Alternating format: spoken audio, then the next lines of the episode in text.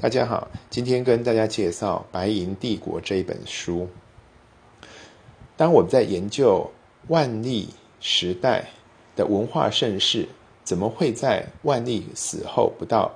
三十年的时间，整个明朝就灭亡了？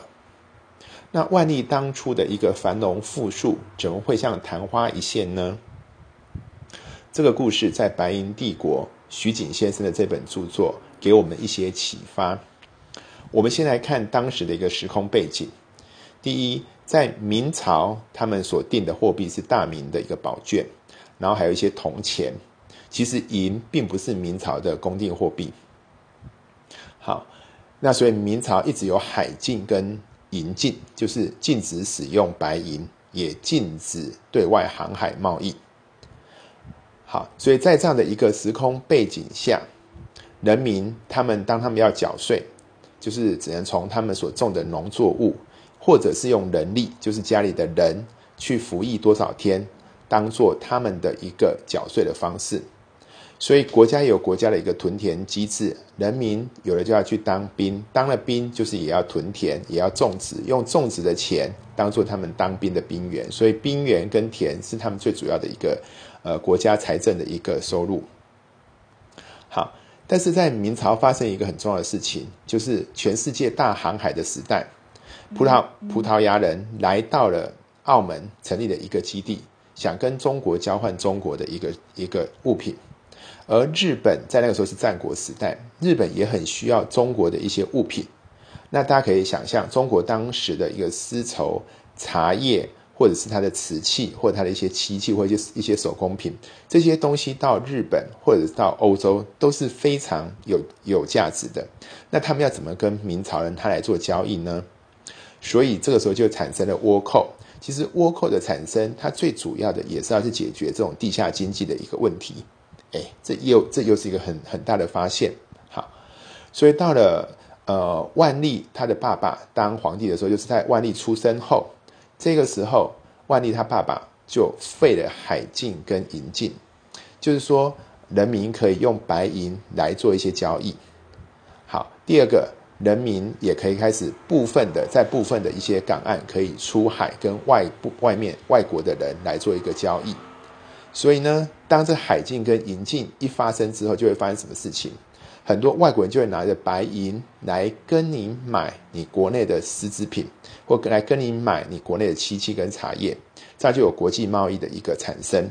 而在这个时候，浙江的一个巡抚他们就开始建议国家说：“那能不能用白银来缴税？白银缴税会有什么好处？大家可以大家可以想象，平常如果一个家庭的人，你的小孩或者你的家人壮丁就要被。”叫去做劳役，做个三十天、二十天，可以用白银来顶替，就是缴白银就可以，人就不用去去去被政府招募去做去做工作，或者你当你就是从事所谓手工业，你你就去做一些丝织品、茶叶，你就不用缴农作物给国给国国家，用用白银去缴，这样是不是就让整个的一个经济效益就可以提升了呢？好，这个浙江巡抚他们的一个建议，后来被那个张居正。听到了，所以张居正在他的一条编法，他也就做了一个修改。他修改呃国家的一个一个税负制度，就可以接受用白银。好，所以这个这个一条编制发生之后，在明朝的一个呃朝代里面，白银的税收的数量就大幅的一个攀升。同时呢，虽然国家还是没有把银当做是他们的一个国家的流通货币。但是人民都拿了白银来当做它的一个流通货币，好，所以白银就慢慢的一个普及。所以大家可以想见的是，当白银成为是一个交易的一个货币的时候，虽然它不是国家的，但是它已经是外国人跟中国人交换这些物品的时候的一个交易的货币。这个时候会产生什么现象？外国人就到处去挖美银矿，用银矿来买。中国的东西，那买了中国东西，他们到国外就可以去获取一个暴利。好，所以这个时候呢，西班牙人就在美洲挖了很大的一个银矿，日本也开始挖了一个岛，挖了整个岛的银的银银矿。所以这样一挖，就把很多很多中国的一个人民百姓，他们就换来更多的白银。然后他们也把中国的一些相关的作品就可以卖到国外去，这样是不是就促进了一个文化的一个大交流跟文化的一个大兴盛？当然，当然，在这个过程之中，大家就可以发现，哎，很多农民他就开始他就不要种田了，他也不要捕鱼了，因为他就不用去教这些农农渔作物当做他的田赋，他也不用去当劳役的，他就可以来做手工业。所以手工业在明朝就开始普及起来，而同时呢，这个国外源源不绝的白银一直流入国内，就把就把中国的很多的东西都买到国外去。但是这边大家有没有发现到出现一个问题？那政府的税收呢？政府就是政府也很开心，一直收很多的白银进入到他的国库里面。但是政府对于这些地下交易，它是完全收不到任何的一个交易税或者是货物税。那这些交易税跟货物税流到谁的口袋？就流到这个地方的商人跟地方的一些文文官。好，地方官跟地方商人就赚了很多钱。农民、农民百姓、农民，只要他开始去收白银去做这手工业，他也开始赚了很多钱。所以明朝的繁荣富庶就从这里开始产生了。好，那这样的一个体制，在于中国作为一个世界大工厂，在那一个年代一直不断的生产更多更好的东西，外销到欧洲或者外销到日本去的时候，那国外的银矿源源不绝的滚入到中国里面来。当整个经济繁荣、社会富庶。这些事情都不会造成任何的问题，因此我们在看到呃何国庆先生的万历驾到，我们可以想见，在那一个年代，真的在江南，尤其你知道有这些作品的地方，这个地方人民绝对是生活富庶，而且白银滚银银滚滚而来。好，所以就有人在。统计在那一个时候，全世界在大概有三分之二所新挖的银矿，全部都流到中国里面来，来买了中国的这些相关的一个呃相关的一些手工品，跟跟这些茶叶制作物等等，所以也把中国的文化普及到全世界，所以叫做明的一个文化。好，那这个叫做好景不长，好，这些事情总是会改变的。第一个，中南美洲的银矿挖的差不多了。哇，这个时候就进来的银就少了。第二个是日本的银矿，日本他们自己为了要稳定日本的货币，因为日本它也用银，所以日本他们就限制银矿的出口。好，所以那就代表怎样？日本它自己的银矿不再出口给中国，然后呃，从西班牙那边从中南美洲挖的银矿也不再进来进来中国，所以中国这个时候怎么办？中国这个时候的很多手工业的一些农民，他们。已经没有办法交田赋，他们只能被抓去充军。好，这个时候又刚好要跟那个呃满清打仗，所以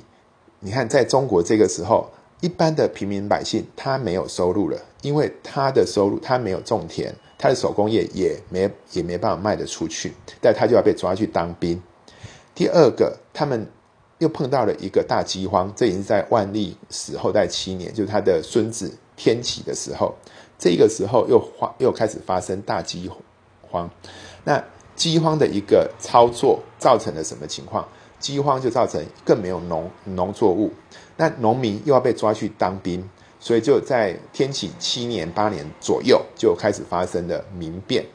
因为农民缴不出钱，农民也种不了田，农民也需要东西，但是因为银现在变得很贵，而很多事情都用银来当做一个交易，所以在物价上涨、通货膨胀各种因素的变变迁之下，再加上那一个时候的官方宦官就是一直要要来强索民间，所以叫横征暴敛的情况之下，那怎么办？就只能造成民变，